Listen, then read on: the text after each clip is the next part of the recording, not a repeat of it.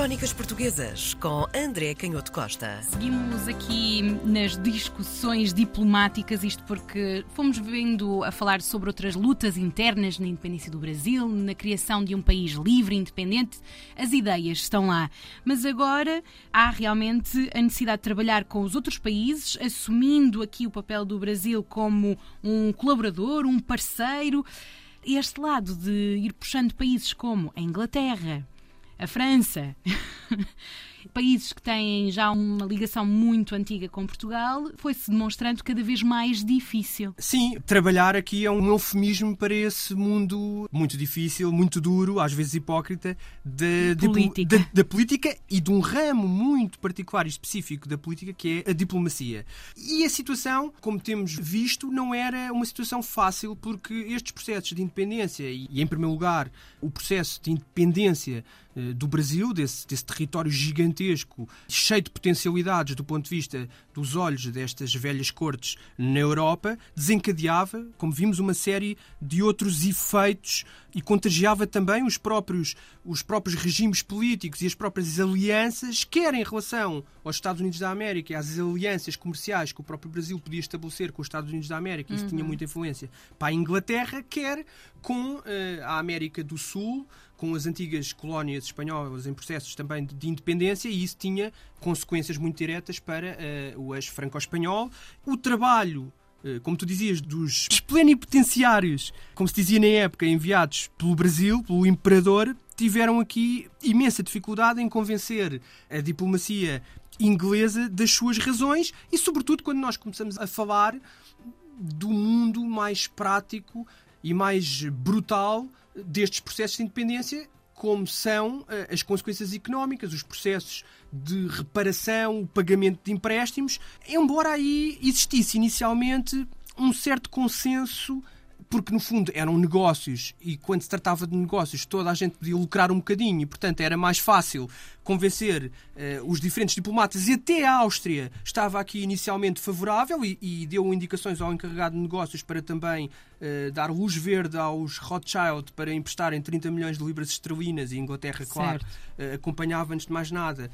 Esse empréstimo ao novo regime político no Rio de Janeiro, mas claro, hipotecando as receitas aduaneiras, alfandegárias do Brasil. E, portanto, nós recebemos aqui... Ganhar parceiros económicos, mas não perder a liberdade que se conquistou, a independência que se conquistou. Claro, e é esse difícil trabalho de equilibrar diferentes uhum. interesses, mas também, como neste, neste, nesta arena do dinheiro, o dinheiro tem sempre este duplo papel muito discutido desde o final do século XVIII, que é um papel, por um lado, gerador de conflitos, uhum. mas ao mesmo tempo um papel que, por vezes, permite a paz, porque no fundo é também um agregador, porque é abstrato e porque é universalmente capaz de atrair, portanto, um papel agregador dos diferentes interesses. Porque não, então, ligarem-se apenas àqueles países que estavam a trabalhar numa independência, como já mencionaste, a América Espanhola e a América do Norte, e trabalhar com estes países de tão grande dimensão em comparação com os países pequeninos do velho continente? Claro. Porque ainda há necessidade da avaliação deles? Sim, é uma excelente pergunta e é por vezes aí que estão os aspectos mais críticos da história, precisamente porque esses países, apesar de muitas vezes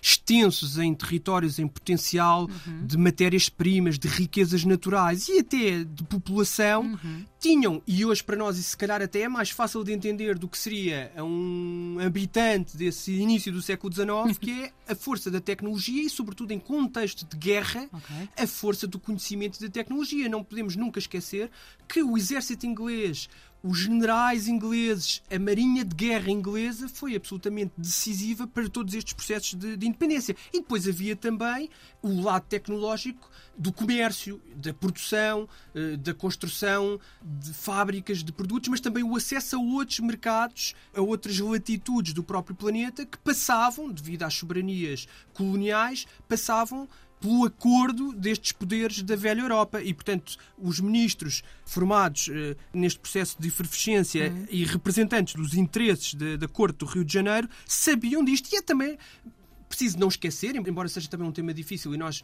falámos disso aqui por vezes, que muitos destes ministros, ou a grande parte, tinham ligações muito diretas à própria Europa. Eles tinham certo. sido formados na Universidade de Coimbra. Alguns deles eram filhos de pais ou de comerciantes fossem juristas, fossem homens de negócios, fossem magistrados nascidos em território português ou em território europeu. E, portanto, esta ligação era mais do que uma ligação simbólica e, portanto, era passava muito a importância do reconhecimento passava muito por este pela, pela, confirmação destes poderes da velha Europa e o próprio Canning tinha convencido a própria diplomacia brasileira da importância de conseguir o acordo de muitas destas potências eh, na Europa. Hum.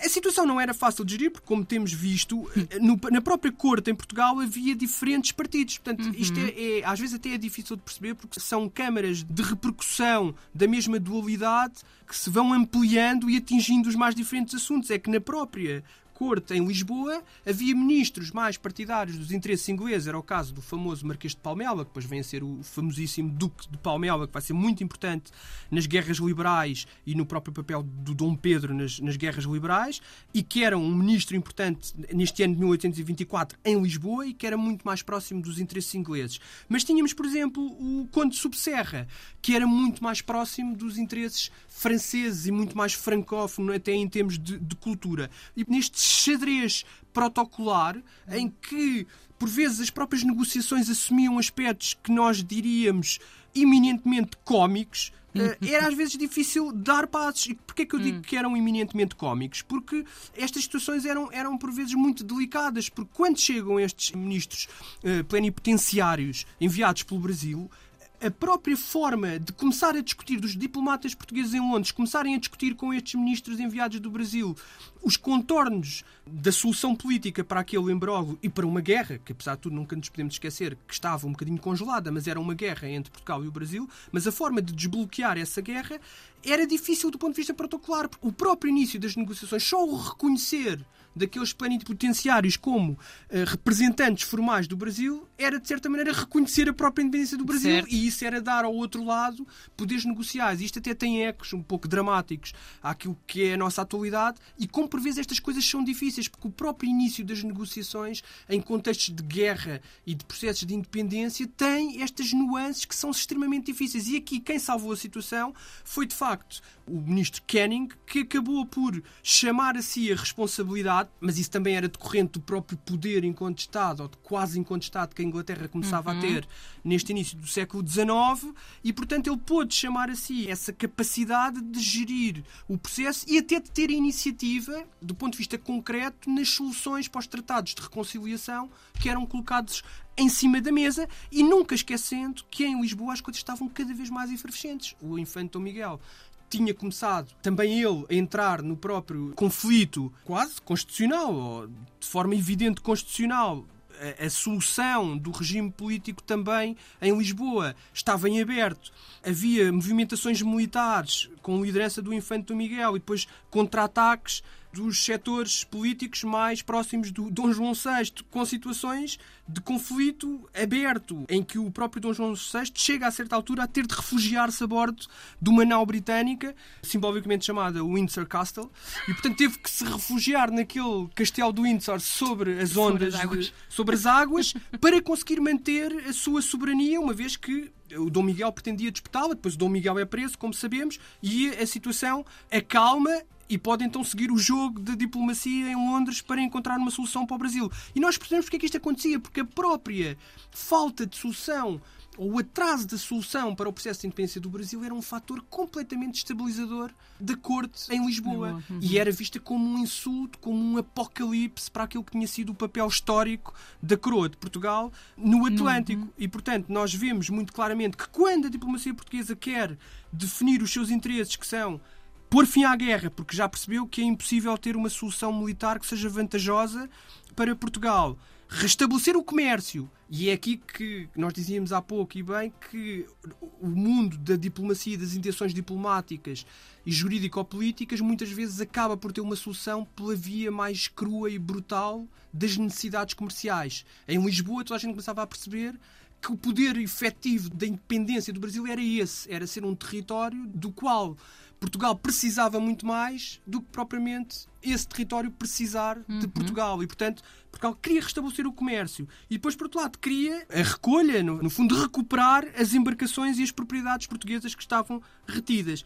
E, no fundo, amarrando tudo isto e lançando-nos para os próximos episódios, estava Uhum. a questão inicial que tu lançaste muito bem e que mantinha tudo isto eh, num conjunto de variáveis um bocadinho em circulação na atmosfera sem ninguém as conseguir agarrar e Cá, controlar Teatro de marionetes, os Sim. fios a- ali, não é? que era a solução, e o Canning tinha isso de forma muito clara, o ministro inglês, que era a regulação Hum. da herança do trono português, e no fundo é isso que vai acabar por ser o símbolo da solução do próprio processo da independência do Brasil, como veremos, a regulação do trono português vai ajudar a estabilizar e a terminar o processo de independência do Brasil, Certo. mas por outro lado vai precipitar também o reino de Portugal Uhum. naquilo que nós sabemos hoje que foi uma guerra longa, uma das guerras mais brutais em território português e também uma das guerras mais vincadas ideologicamente Uhum. e com repercussões mais profundas para o caráter do regime político em Portugal. E a prova que dois irmãos criados na mesma casa são bem diferentes. É verdade.